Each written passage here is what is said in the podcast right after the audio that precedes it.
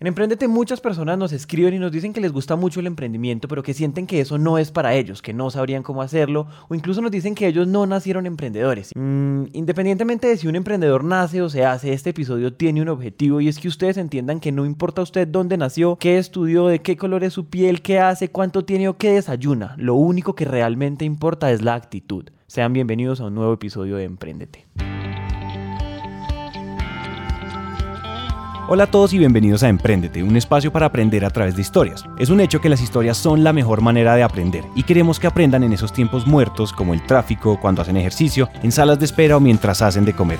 Esos tiempos ya no son perdidos, son para que aprendamos juntos. Hola a todos, mi nombre es Santiago. Y yo soy Juan Pablo y para entrar en materia quisiera preguntarles cuántas veces han sentido que el emprendimiento no es para ustedes o que todo se les está yendo encima o que simplemente no pueden más. Y que están a punto de rendirse. Piénsenlo. Pero por mi parte, a mí y a todo el equipo de Emprendete nos ha pasado varias veces. El emprendimiento es una montaña rusa en llamas y tenemos siempre dos opciones. O lo gozamos o nos quemamos y nos morimos del miedo. Entonces, Santi, la historia de hoy lo que busca es que vean en la experiencia de otro lo que de manera muy sensata significa realmente emprender que no es solamente ser speaker en eventos y vender millones de dólares y salir en revistas. Y que vean que detrás de esos números hay mucho drama con el que van a tener que lidiar si deciden irse por este camino. Les vamos a contar la historia de Julián Torres, cofundador de muchas empresas. Sin embargo, la empresa actual se llama Fitball, una plataforma que agrega a todos los gimnasios para que por una sola membresía puedan ir a todos los gimnasios de su ciudad. Entonces, comencemos con la historia.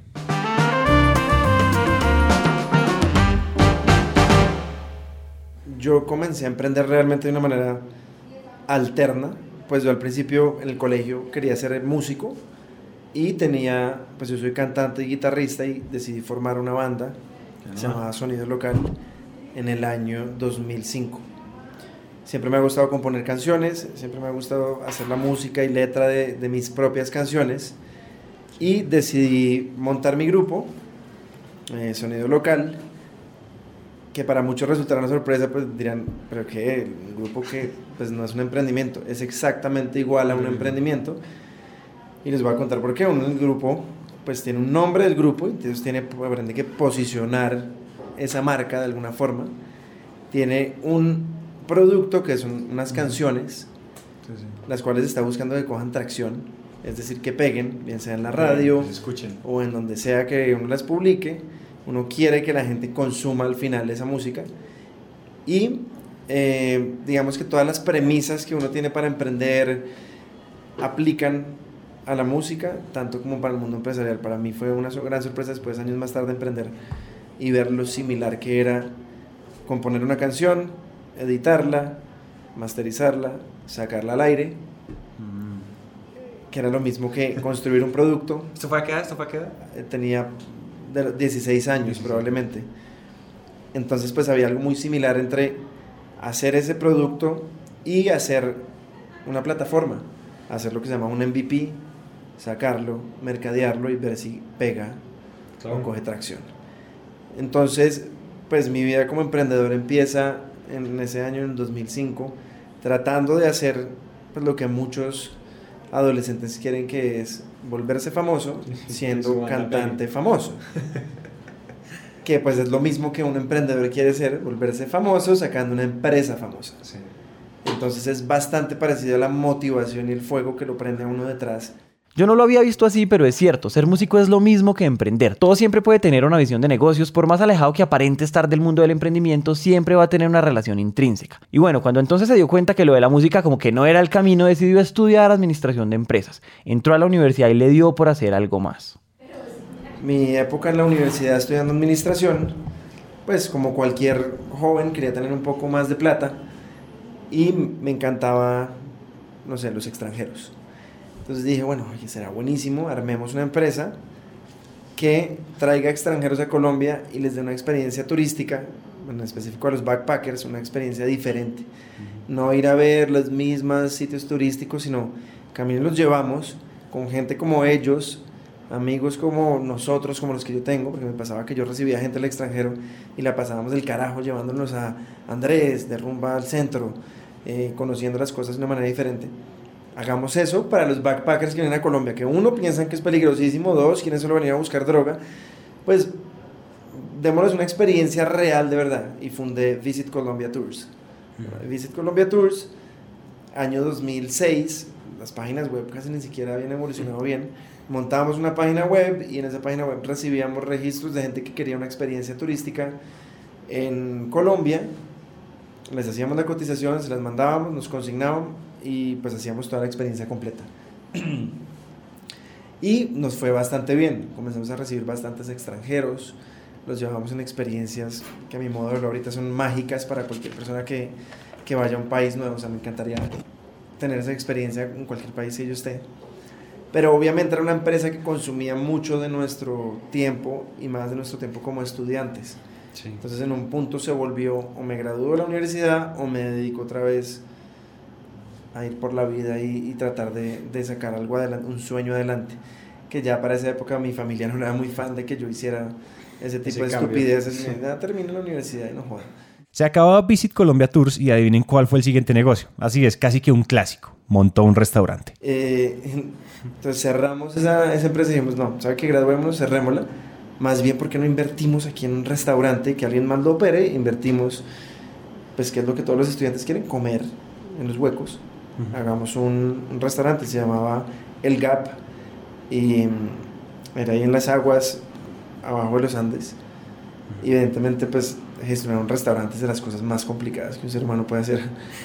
y el restaurante efectivamente operó por un par de meses, pero se volvió algo complicadísimo y también decidimos cerrarlo. Y oh sorpresa, el restaurante cerró. Para este momento ya estaba claro que Julián lo que quería era emprender. De pronto él no la tenía tan clara, pero esta historia no es diferente a las grandes historias de emprendimiento. Un curioso inquieto tratando de materializar ideas. Y todavía dubitativo tomó una decisión aún más radical. En ese momento de mi vida yo no estaba todavía, muy convencido de la universidad y su valor. Yo decía, ah, sí, yo estudio eso, pero me quiero graduar. ¿Qué quiero hacer después de que me gradúe? No sé. Eh, y todo el mundo, bueno, pero vas a empezar a trabajar o qué quieres hacer? Yo dije, no, yo me quiero ir a vivir a un sitio raro. Me quiero ir a vivir a China.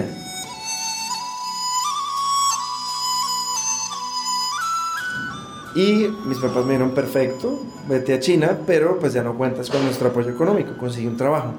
Entonces me conseguí, para atrás de unos amigos sabía que había una empresa en China, que era de colombianos, me conseguí trabajar con ellos acá, esforzarme lo suficiente para que me hicieran una oferta laboral en China. Me la jugué todo por el todo. Efectivamente todo pasó así.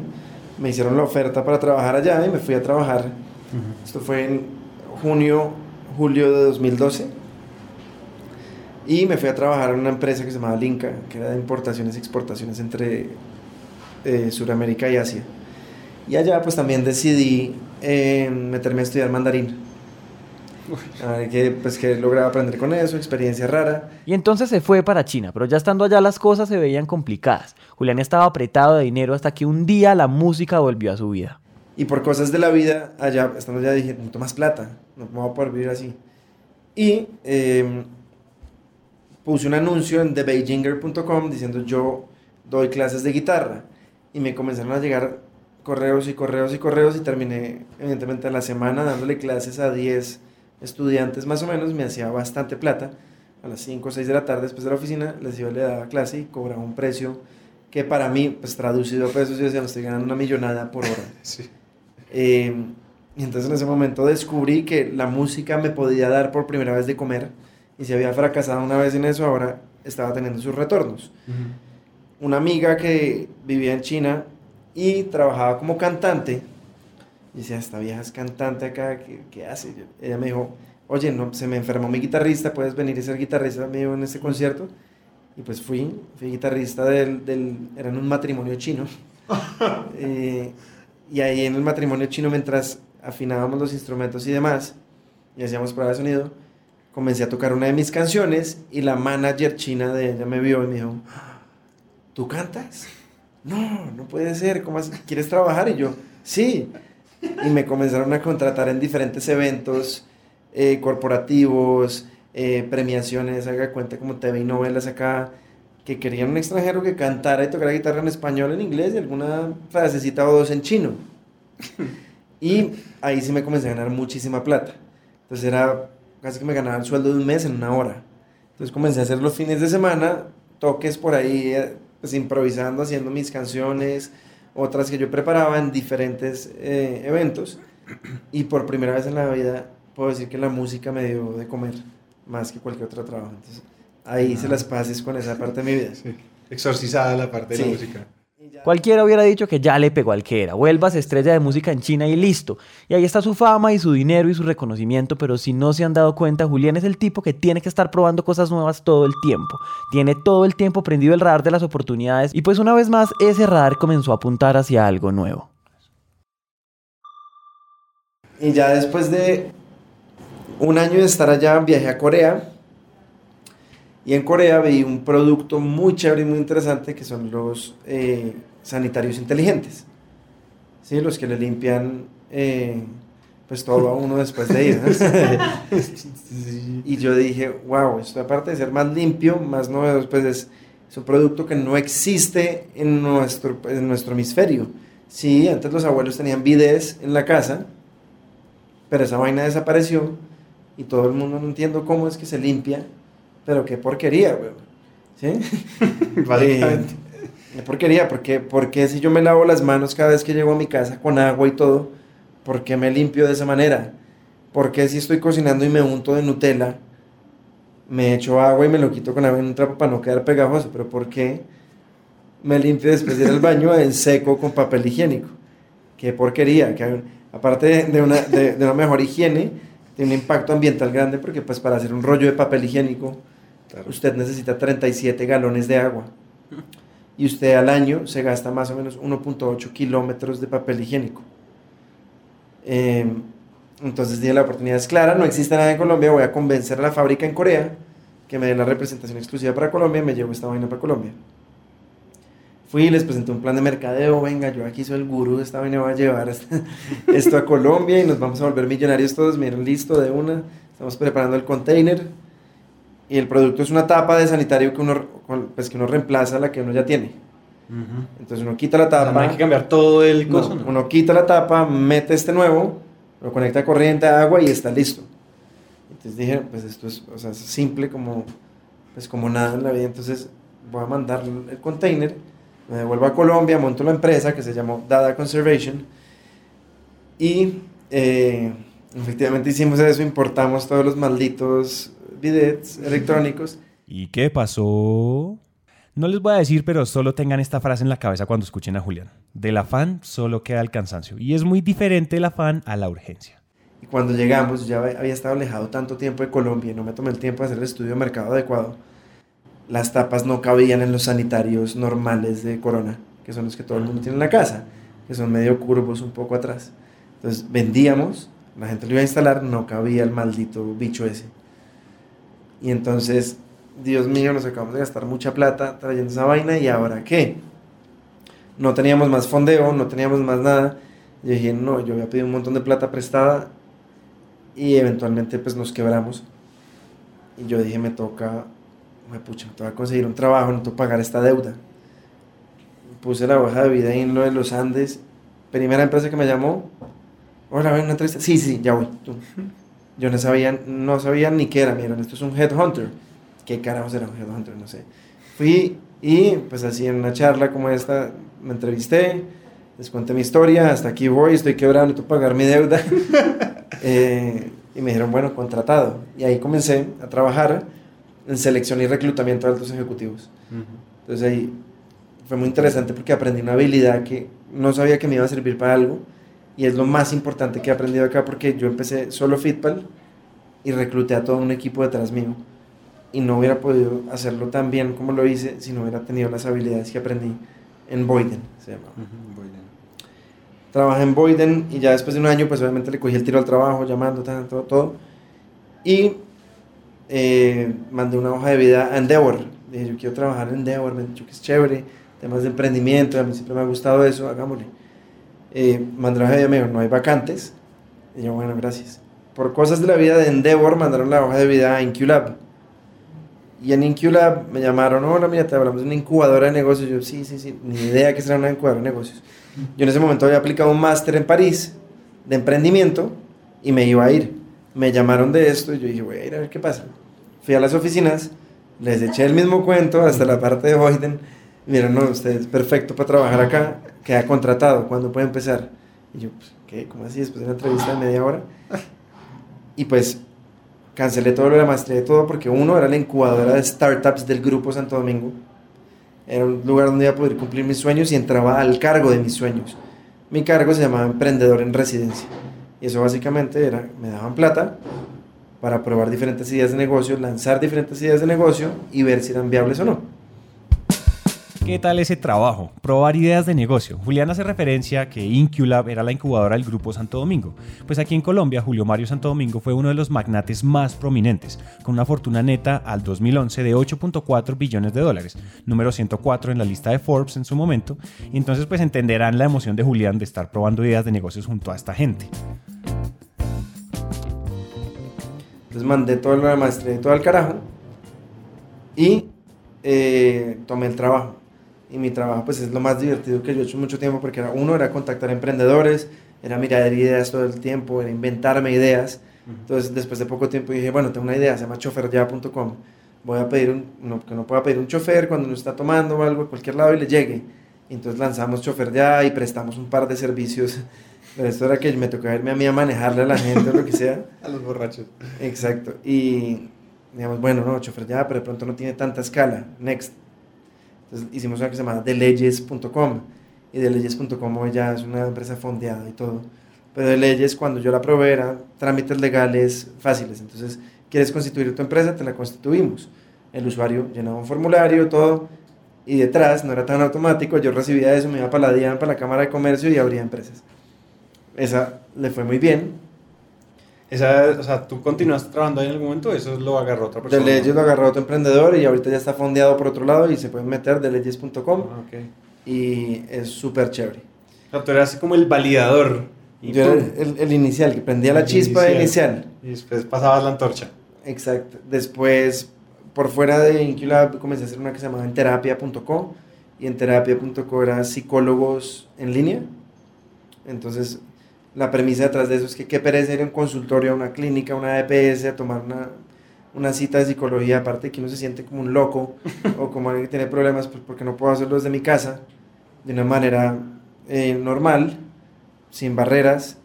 Y eh, más allá, si yo salgo de viaje puedo- y, y si salgo de viaje y me deprimo, me siento triste, tengo alguien con quien hablar y no, y no me tengo que quedar con el psicólogo extranjero. Entonces lanzamos, lanzamos eso y comenzó a irle muy bien. De hecho, teníamos clientes hasta en Oman.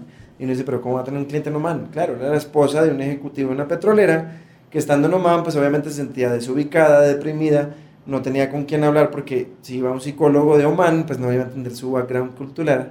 cultural. Entonces, pues conectarse a través de terapia con un psicólogo de Colombia era una salvación.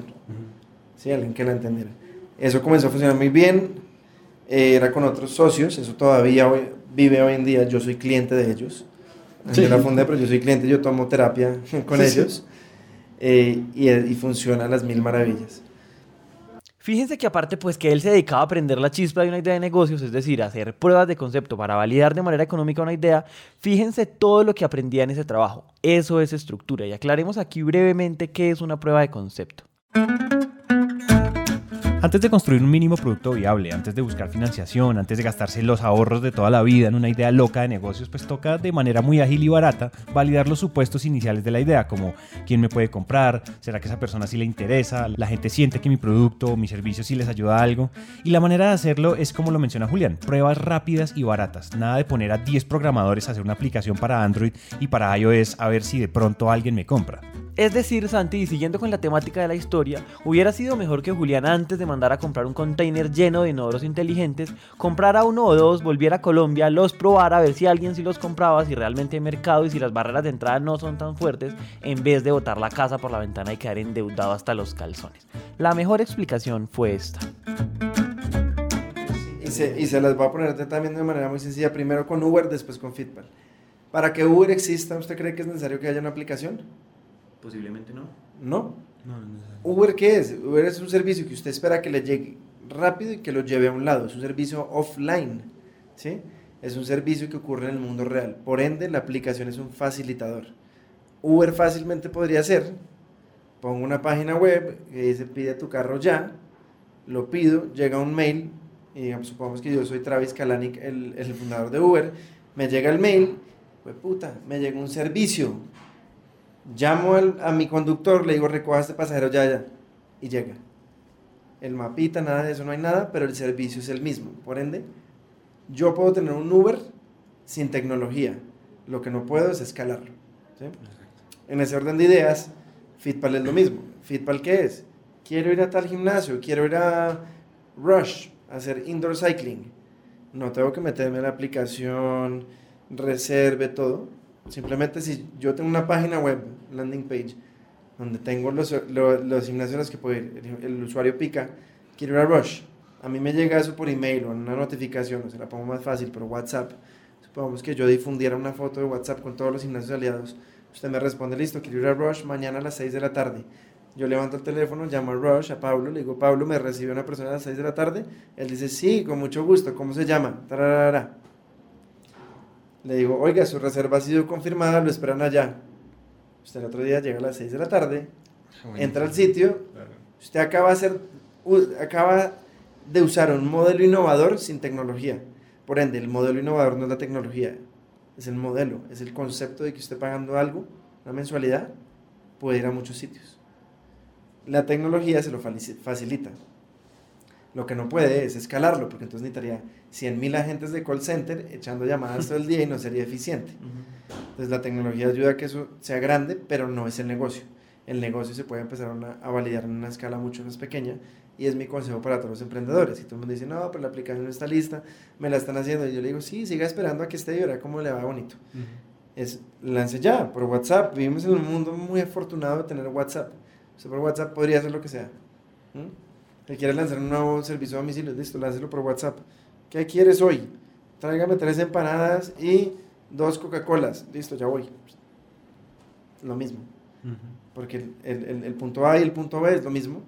Lo que cambia es lo de la mitad, que es experiencia de usuario, facilidad, eficiencia, optimización de procesos. Pero si, si empelotamos todo a su, a su modo más eh, básico, Sí, es necesito algo y, y me llega. Necesito una clase y puedo ir. Necesito un carro y me llega. Julián ya estaba hecho un crack haciendo despegar ideas de negocios, pero se le metió una en particular que no se podía sacar de la cabeza. Paralelamente en terapia yo estaba en Inculab y decidí probar una cosa que, que quise probar, vi digamos, varias ideas alrededor del mundo similares y dije, "Mira, yo me quiero invertir en algo que se va a llamar Fitpal. Y Fitpal va a ser el agregador de todos los gimnasios y yo voy a poder ir a todos. Y presenté el plan, hicimos la prueba, la gente mostró interés. Cuando se acabó la prueba yo dije, "Ey, esto me encanta, esto me encantó, lo que me inventé me encantó, me enamoré de esto déjeme renunciar y yo me vuelvo el emprendedor de esto. Ok. Y así Como fue. cambiar de rol dentro de Entonces, renuncié a Inculab, había aprendido a constituir empresas, fui y me constituí Fitpal SAS y Fitpal SAS me contrató. Entonces, empecé Fitpal. Y ahí empezó todo. Paralelamente estaba en terapia. En terapia les dije a los socios, "Vea, les regalo mi participación, buena suerte, bendición, hasta luego. Y empiezo con Fitpal. Y ahí empezó toda nuestra historia. Y así comienza Fitpal. Pero antes de seguir, claramente teníamos que preguntarle a Julián cuáles son esos consejos que tiene para darnos después de todos esos proyectos, después de tantas iniciativas. es las cosas hay que hacerlas rápido, hay que ejecutar rápido, pero tampoco al punto de ser estúpido. Ejemplo, me voy a traer ya unos sanitarios de China, ya, mándeme 100 en un container. O sea, me hubiera podido ahorrar muchos millones y me cojo un tiquete, voy a Colombia, miro cómo son los sanitarios, vuelvo a Corea, le digo, necesito esto, esto y esto. Mucho gusto. Lo ajustan Ya. y... Aparte hubiera viajado un ratico más rico. ¿Sí? Entonces, ese, el afán en, este- en el emprendimiento es muy bueno de ejecutar, pero ejecutar inteligentemente, no estúpidamente. Entonces, un sentido de urgencia no es afán chambón. ¿no? exactamente. Entonces hay que, sí hay cierta planeación que hay que tener, pero igual la urgencia y esa ansiedad por hacer las cosas sí se debe mantener. Ujú.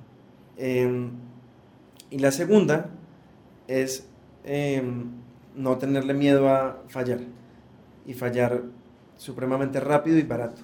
Y eso lo aprendí en, en Inculab haciendo las pequeñas pruebas. Uno nunca va a tener el producto perfecto para lanzar, pero uno puede lanzar una versión inicial y pedalearle detrás a todo y cambie y cambie y cambie y oír a los usuarios siempre. El peor error que uno puede hacer es pasar muchos meses desarrollando, Y lanzar y ver qué pasa. Quiebra segura. Sí, hay que construir algo mínimo, lanzar y ver la gente qué es lo que, qué es lo que quiere en realidad. Sí, algo así como de Lean Startup Methodology, Sí. eh, un poco más acelerada. Y ya, y lo- y la última es, si bien los números no sirven para un carajo, un modelo financiero no dice la realidad y nunca uno le va a pegar a eso, es importante hacerlo porque le da estructura mental a uno, le da una forma de pensar y no importa que los números no den exactamente y que no sean verdad y que sean pura, pura, pura eh, adivinanza, eh, es importante hacerlo por el ejercicio mental y por la estructura que le da a uno. Ese consejo sí que es poderoso. Tener el modelo financiero y las proyecciones financieras es más un ejercicio para los fundadores, para ponerse metas y para tener una estructura de negocio. Como dicen por ahí, para tener el negocio en la cabeza. Entonces volvamos. Fitpal ya era una realidad, había gente interesada y pues era el momento de dar el siguiente paso. Entonces, en el momento en que yo dije, yo voy a emprender esta vaina, fui a constituir la empresa, todo, me dijeron, bueno, aquí hay un presupuesto, esto va a ser una prueba avanzada. Yo había manejado pruebas baratas, no sé, de presupuestos pequeños, me dijeron, este es un presupuesto para una prueba avanzada. En esa prueba queremos ver si usted logra construir una página web, si logra conseguir sus primeros clientes y facturar. Y yo, uy, bueno, qué chimba, qué emoción, y ahora cómo se construye una página, ahora sí. Porque sé construir un landing page para prestar servicios arcaicos a mano, a mano como lo acabo de contar. Pero cómo se construye ahora sí una tecnología medio decente para que esto funcione. No voy a ir a, a lanzarme al mercado ya formalmente atendiendo por WhatsApp. Sí, eso es- hay varias etapas. Sí, sí. Prueba de concepto, después MVP, después lo que sea. Entonces me fui a mi casa y dije, bueno, no voy a salir este fin de semana. Y voy a pintar en unos papeles lo que yo me imagino que sería la aplicación de Fitpal. No la aplicación, sino la página web. Y la pinté a mano. Esto, hago clic acá, me lleva acá. Compro y después me lleva acá. Me salen las clases. Puedo reservar. Apenas reservo la clase, eso llega un, un email al sitio. Eh, todo el proceso y, y saqué como un arrume de hojas bastante grande que después me llevé a la oficina y dije esto es ¿Mm? y ahí dije bueno entonces alguien que me construya esto y me contraté tres ingenieros mejor dos ingenieros un diseñador frontend dije bueno para hacer esto en, tengo cuatro meses ah bueno porque yo dije yo salgo con esto sí o sí en noviembre que en marzo 7 de 2016. Esto era noviembre 1 de 2015. Salgo en cuatro meses con lo que haya. Porque eso también es lo que en las metodologías ágiles le dicen a uno como fecha fija, fecha definida, alcance variable. Salgo con lo que haya, a ver qué pasa. Porque si me demoro más en salir, me va a joder. Y hágale con los ingenieros, construya, construya, construya. Y efectivamente lanzamos a los cuatro meses exactos, en marzo 7 de 2016, con una versión supremamente asquerosa. ¿sí? Pues, y no, más asquerosa, sino es- era boni- bonita, pero fallaba muchísimo. Porque si uno dice asqueroso, pues le está quitando mérito a ese primer equipo que, Sí. que lo construyó y la verdad fue un esfuerzo sobrehumano, porque era gente recién graduada de la universidad, eh, no teníamos nada de experiencia. Y lanzamos ese día y me acuerdo que durante ese primer mes compraron 20 personas el paquete. ¿Qué hay que rescatar acá? Primero, no contrate un diseñador desde el día 1 para que le haga los mockups, es decir, cómo se va a ver la página. Si no hay una fecha fija, nos comenzamos a negociar y a justificar y a ir moviéndola un poquito y cuando nos damos cuenta lanzamos un año después. Entonces, volviendo a la historia, lanzan la empresa y la primera crisis comienza. Digamos, al tercer día de haber vendido, póngale 10, hubo un error con la plataforma de pago y le cobramos a todos por ahí tres veces. Y entonces todos los 10 usuarios como me estafaron, ¿qué es esta vaina? Eh, ¿Qué es este servicio tan puerco? Pero ahí aprendimos que a esos usuarios hay que cuidarlos como si fueran los amigos, cada uno a uno. Hola, ¿cómo estás? Mira, estamos lanzando, un error, pero vamos a responder. Y ahí aprendimos, digamos, la, lo valioso que es eh, cuidar a sus primeros usuarios y lo afortunado que uno es de tener un negocio lo suficientemente chiquito donde uno conozca a cada uno de sus usuarios, porque entonces puede saber cómo construir exactamente y mejorar su producto. Lanzamos con 15 gimnasios, porque además la labor de ir a cada gimnasio a convencerlos fue súper difícil, al principio no me hacían caso, no querían eh, meterse conmigo, les parecía peligroso para la industria, para su negocio, pero los primeros 15 los, los convencí Y empezamos. Y pues fue un desastre. No había horas chéveres en la aplicación, en la página, no había, no sé, la gente llegaba a los gimnasios y le decían, ¿qué es Fitpal? No, ni idea. Y ellos, no, yo no sé qué, y me llamaban. No, entonces no, yo llamaba al gimnasio, oiga, ¿se acuerda que firmamos un acuerdo? Recíbame a la persona, por favor. Bueno, está bien. Todo ese tipo de problemas. Y eventualmente, pues el primer mes solo hubo 20 usuarios. El siguiente mes 37. El siguiente mes 45. El siguiente mes 60 y algo. Después el siguiente mes algo funcionó y 180. Después 360 y algo, 500. tre- Y comenzó a, a tomar forma hacia arriba. Pero todo fue porque arreglábamos todo sobre la marcha. Entonces ahí es donde yo digo, emprender es como estar mon- montado en un avión que está dañado y uno reparándolo mientras vuela. ¿Mm? Arregle, arregle, arregle. Porque es la única forma, estar al aire, es la única forma de crear ese sentido de urgencia para mejorar las cosas. Si uno no ha lanzado, pues se toma su tiempo, se toma su tiempo y ya para el momento que va a lanzar todo ha cambiado tanto que ni siquiera va a servir. Siempre a los primeros usuarios toca tratarlos con todo el amor del mundo. Primero porque son los que confiaron en su producto cuando no era nada, cuando era defectuoso, feo, desconocido. Y bueno, el caso es que así como Julián cuidó a sus primeros usuarios, esa crisis siempre deja algo bueno. Primero porque es mejor vivirlas lo más temprano posible. Imagínense esa situación con 8000 usuarios pagando. Se arma una demanda tenaz, salen en medios y puff, cuestión de días todo se va al carajo. Entonces, lección, consientan a sus primeros usuarios y escúchenlos atentamente. El feedback es el desayuno de los emprendedores. Solo fue cuestión de seguir trabajando para que la recompensa se comenzara a ver. Y pues nos tomó alrededor de, no sé, un año darnos a conocer bien. Eh, y ya digamos en este punto ya hemos hecho 160 mil reservas exitosas. Al principio el primer mes hicimos, no sé, 100 reservas menos. Llevamos 160 mil reservas. Ya tenemos 400 gimnasios. Tenemos, eh, cuando yo lancé teníamos como 100 clases mensuales.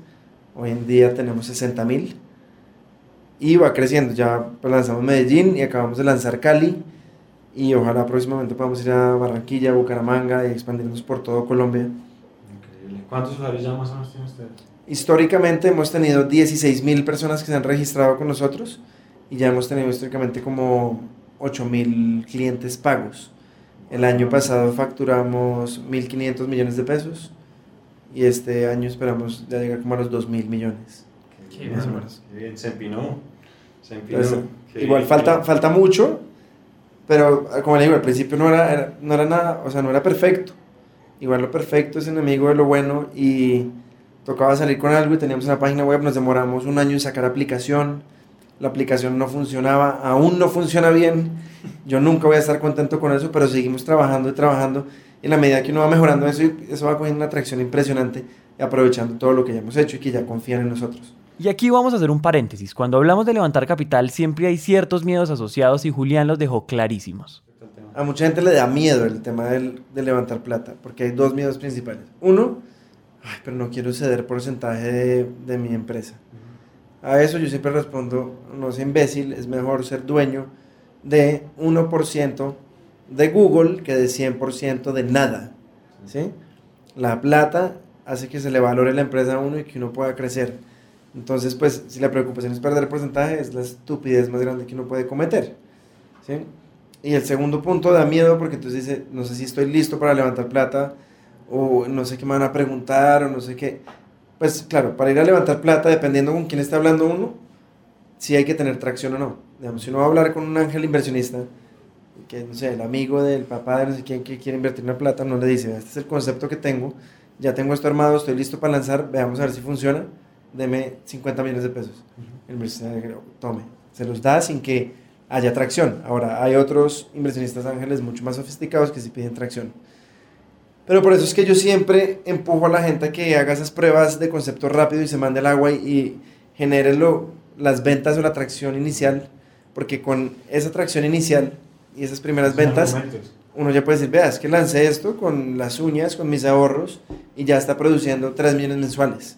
Si yo le meto esto, esto y esto, va a llegar acá. Entonces el reto en verdad de levantar plata es generar un discurso lo suficientemente coherente de qué problema es el que yo estaba abordando, cómo lo solucioné, a qué mercado ataca y a qué tamaño y potencial estamos hablando, qué he logrado hasta el momento, qué puedo lograr de aquí a cinco años y qué plata necesito para lograr y en qué y por qué me la voy a gastar. Entonces, eso es lo único que hay que tener claro. Y hay que tener claro las cifras exactamente. Los unit economics es lo que se conoce en industrias. Bueno, explíqueme cómo es su negocio. Sí, vale 90 mil, me cuesta tanto. A eso quítale lo de PIU, lo que sea. Explíqueme cómo está estructurado. Si uno muestra esa estructura mental, un poco de tracción y un buen equipo detrás, 100% comprometido, levantar plata no Levantar plata es casi como vender, pero más demorado. Y un gran consejo que ya hemos escuchado repetidamente en Emprendete es, si tiene miedo, pues hágalo con miedo, pero hágalo. Y pues, ¿qué es lo peor que puede pasar? Pues que le digan que no. Siempre lleguen con el no en el bolsillo. Así no hay tanto drama emocional cada vez que le cierran las puertas y finalmente pues es un juego de números. Hay que tocar 20 puertas para que les abran una, o 100 o las que sean. Pero si eso se trata entonces a tocar la mayor cantidad de puertas y el capital va a terminar fluyendo. Ahora comienza esta parte del episodio donde nos concentramos en las grandes insights, reflexiones y consejos de nuestros invitados. Y Julián nos dio mucha, mucha carne. Empezamos con la pregunta de qué significa mentalidad emprendedora, tanto para uno como para su equipo. ¿Qué significa mentalidad? Actitud. y la conecto con la anterior. Cuando usted vaya a contratar a alguien, siempre tenga la siguiente ecuación en mente. El valor de un empleado es igual, entre paréntesis, el conocimiento más la habilidad, ¿sí? cierre paréntesis multiplicado por la actitud. ¿Qué quiere decir eso? Si yo traigo aquí al próximo Einstein, el man sabe de todo, es un genio de lo que sea, de programación, y sabe de todo, pero llega y es de una actitud de mierda, ¿sí? Es grosero, no se relaciona con los, eh, con los compañeros, no le pone esfuerzo, llega aquí, no sé, enguayabado, es irrespetuoso, automáticamente el valor desempleado, si la actitud es cero, se va a cero. Si usted multiplica por cero, todo se le fue a la mierda. Por ende, no es que mentalidad sea, uy, voy a hacer así un, psíquico, no. Mentalidad a lo que me refiero es actitud, actitud, actitud frente a la vida, actitud frente a los problemas, porque en un emprendimiento todo va a fallar Siempre, siempre va a fallar todo. Entonces, lo importante no es que las vainas fallen porque ya van a fallar, sino cómo vamos a reaccionar cuando las vainas fallen y estén muy mal. Ahí es donde mi activo más importante es la actitud. Porque si yo solo quiero gente por su habilidad y sus conocimientos, pero gente que no se sabe comportar en situaciones de alto estrés o que no sabe socializar con el equipo, no me sirve para absolutamente nada. ¿Sí? O lo mismo, un emprendedor que ay, no, pues qué pereza, mañana hago eso, o que llegue a la oficina a las 10 de la mañana porque se quedó jugando PlayStation. Eso es actitud, ¿qué, ¿Qué, hambre tiene? ¿Cuánta hambre tiene? ¿Qué tanto quiere lograr esto? ¿Qué hay que hacer? ¿Qué hay que hacer para crecer? Dígame ya, lo hacemos. Eso es actitud. ¿Qué tal esa ecuación? Esa puede ser la lección más grande de este episodio, pero esperen, no vayan a irse, no pongan pausa que todavía quedan bombas de valor. Un concepto del que habla Ben Horowitz en su libro The Hard Things About Hard Things o Cómo liderar una startup es que los CEOs de las startups están en un constante estado de guerra y pues es muy diferente liderar en guerra a liderar en paz. Cuando estábamos en nuestro peor momento, y es verdad, hay que ser, en algún momento nos tocó salir de mucha gente, despedirlos de un día para otro, hacer recortes, y ahí uno, no, pues ahí uno ya no puede pensar con el corazón como no, sino, venga, ¿quién está en el barco y quién no? ¿Sí? Yo he reunido varias veces al equipo y les dije, venga, nos estamos yendo la mierda, esto es culpa de todos. ¿Quién está conmigo listo para batallar o quién no? El que quiera buscarse una vida normal, mediocre, vayas y trabaja en otro lado. El que quiera hacer vainas grandes, quédese aquí conmigo. ¿Sí? Pero aquí no vamos a tolerar que me lleguen tarde, que no le metan el esfuerzo, que no me contesten el maldito teléfono cuando la plataforma se cae y hay que volverse un poco ese, ese eh, wartime CEO y esa persona un poco de choque para hacer que las vainas eh, se muevan. Al fin y al cabo, no sé, los aviones despegan eh, contra viento. ¿sí? Un avión despega y coge vuelo porque hay viento en contra. ¿Mm? De otra manera, no. Entonces, ah. ese principio físico es muy poderoso. ¿sí? O sea, si hay viento en contra y usted tiene las alas lo suficientemente bien cuadradas con el ángulo, pues eso produce lift. ¿Sí? Entonces, eso es, eso es lo que lo que a mí me define y prefiero, o sea, prefiero el wartime CEO porque uno siempre está en guerra. Es, mejor dicho, una startup nunca deja de estar en guerra. Y nunca deja de estar en problemas. Y todo siempre va a salir mal. El que diga que no es un chambón, no está innovando lo suficiente, o no sé qué está haciendo.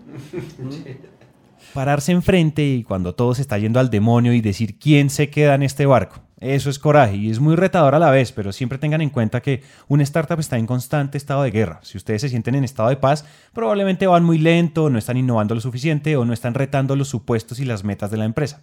Y para complementar esto, Julián nos habló de esas habilidades no tan cliché que debe tener un emprendedor. Habilidad número uno, aprender a comer mierda. La verdad. Es prepararse para ser humillado, sentirse lo más poca cosa que uno se ha sentido y sentirse como un completo imbécil. ¿Sí? Porque uno se siente así, es como, y la junta lo cuestiona a uno y dice, pero ¿por qué hizo eso? ¿Por qué invirtió en eso? Y no sacamos nada. Y uno se siente como un pobre idiota que no ha hecho nada. Pero la real, lo, lo real que hay detrás de eso es que uno no es un pobre idiota, sino que uno es un innovador. Y el primer idiota de, de este, del, del mundo como lo conocemos fue Cristóbal Colón. Piénselo, el man tenía una idea, quería descubrir un nuevo mundo. Necesitaba funding, entonces fue a donde la reina. Y le dijo, venga, que tengo una idea que va a descubrir el nuevo mundo, que, que va a descubrir una ruta a, a otro lado. El huevón toma la plata, va en el barco y llega a otro. ¿Sí? Eso es el emprendimiento. Pero llegó a algo súper exitoso. Y eso mismo es el emprendimiento. Entonces, aprender a comerse esa mierda y a rebajarse y a bajarse del pedestal, porque es muy fácil decir, uy, soy fundador, qué chimba. Pero el otro día soy un pobre imbécil porque me quemé toda la plata. Entonces, aprender a vivir en esos dos mundos de gloria y decepción. Gloria y decepción. Y la decepción sí que sabe a mierda. ¿Mm? Y la segunda habilidad, o más bien característica, es la mejor de todas. Escuchen. Y la segunda habilidad es ap aprender y saber que, que, uno puede adquirir cualquier eh, habilidad. Por eso yo hablaba de, de, mentalidad. La mentalidad es lo único que uno puede cultivar y sobre lo que uno tiene influencia. Yo soy el único responsable de ver cómo respondo ante las cosas. Yo soy el único responsable de ver cómo es mi actitud ante la vida. Y un ejemplo, me levanto en la cama y digo, qué mierda, todos los usuarios se fueron, esto está muy difícil, no hay plata, pues probablemente llegué a la oficina y mi idea hace una mierda. El emprendedor y la, la actitud mental adecuada es, ok, todo está una mierda, las cosas se suponen que tienen que ser una mierda, o sea, estamos bien, ¿qué voy a hacer para sacarnos del mierdero? Uh -huh. ¿Mm? Por ende, ese es el skill más importante que uno necesita, no hay ningún skill técnico, no, aprenda Excel, vaya y aprenda a liderar, no, vale huevo. Es vaya y trabaje en su mente porque le van a llegar momentos muy oscuros donde va a querer mandar toda la mierda. Pero esa habilidad le va a permitir convencerse que no tiene que salirse de ahí, sino seguir caminando. Uh -huh. Y le va a permitir abordar problemas, manejar a la gente, abordar a la gente, no tomarse las cosas personales. Eso es lo más importante. La actitud correcta es la herramienta más poderosa de todas y punto. El resto, como dice el libro más vendido de la historia, llega por añadidura. Y entonces, ¿cómo se cultiva esa actitud? Aquí Julián les tiene dos consejos cortos. La, la primera es leer mucho y leer sobre ese tipo de, de casos y libros de emprendimiento. Hay un montón y muy chéveres y libros de psicología social, ¿sí? Que motiva a los seres humanos. Eh, no sé, los obstáculos, hay uno muy bueno que se llama The Obstacle is the Way. Eh, entender todo eso, todo eso, lo único que no le da es perspectiva, porque uno muchas veces es tan egocéntrico que uno dice estoy solo en el mundo y esto solo me pasa a mí, y yo, y yo, y yo, pero no sabe que todo el mundo está en el mismo lío. Uh -huh. Ayudar a entender que todo el mundo está en lo mismo crea un sentido de conexión y no se, no se siente tan solo. latigado y tan solo, sino que es que no, esto no me está pasando a mí, sino que le pasa a todo el mundo. Segunda, yo medito todos los, todos los días por la mañana. Y tercera, hacer mucho ejercicio. Que pues va perfecto con, con mi empresa porque pues aparte trabajo sin trabajar. Voy, reviso cómo está el gimnasio, todo y hago ejercicio y suelto energía. Y la más importante que no va a encontrar en ningún libro, ¿cómo cultiva eso? Tienen que haber dos días de, de la semana, no sé cuándo sea, cuándo es, donde usted se olvida de esta mierda. ¿Sí? Donde apaga. La única forma de ser creativo, paradójicamente, es cuando uno no está haciendo nada, cuando está relajado, es cuando uno está más creativo. La gente dice, va a trabajar, trabajar, va 24/7. Lo más probable si uno adquiere una rutina de trabajo 24/7 es que se funda a los tres meses. Entonces, equilibrio. Es aprenda también a gozarse lo que tiene, ok, que hoy me quisiera al mediodía porque quiero ir a jugar tenis, está bien, hay que darse esos espacios porque cuando uno baja ya ese nivel de ansiedad, de estrés y todo, se le ocurren más cosas, y se le ocurren. Si uno no para, se lo dio el putas. Entonces, aprender a recompensarse un poco. No es una tarea titánica, apoteósica, es cuestión de hábitos intencionados, de hábitos que sirvan para algo, que cultiven el silencio y el aprendizaje. Y ya para cerrar este episodio, oigamos cómo se regaña Julián si viajara al pasado y se encontrara con él mismo antes de comenzar Fitball. Me regañaría y diría, no sea tan asustadizo. ¿Sí? Yo andaba muy preocupado, muy nervioso, esto va a salir, no va a salir. Cállese y hágale, Hágale. Hágale a ver qué pasa. No va a pasar nada grave. Y lo peor que puede pasar es que no funcionó. Bueno, no funcionó. Pero uno todo nerviosito, todo huevón, no. Toca darle, porque es que esto es, el, esto es una guerra, esto es un... Vamos a enfrentarnos con los mil demonios. Y aquí estoy. Entonces, entrar al emprendimiento creyendo que uno no va a tener problemas, que la va a pegar desde el día cero, es la imbecilidad más grande que uno puede hacer. Entrar con miedo también, porque entonces uno, no, hay que saber que uno va a entrar a un mierdero, a una batalla, y llegar y meterse con todo el coraje. Hasta aquí llega esta historia y nos encanta que hayan llegado hasta el final, porque una persona comprometida con su éxito es una persona comprometida con su educación. Emprendete es una comunidad donde nunca dejamos de aprender y este tiempo que acaban de invertir es un paso más para que su educación se convierta en un hábito. Y recuerden que de cada mil personas que nos escriben nos tomamos un café o hacemos una llamada con por lo menos 100 de ellas, así que dejen la pena y escríbanos por WhatsApp.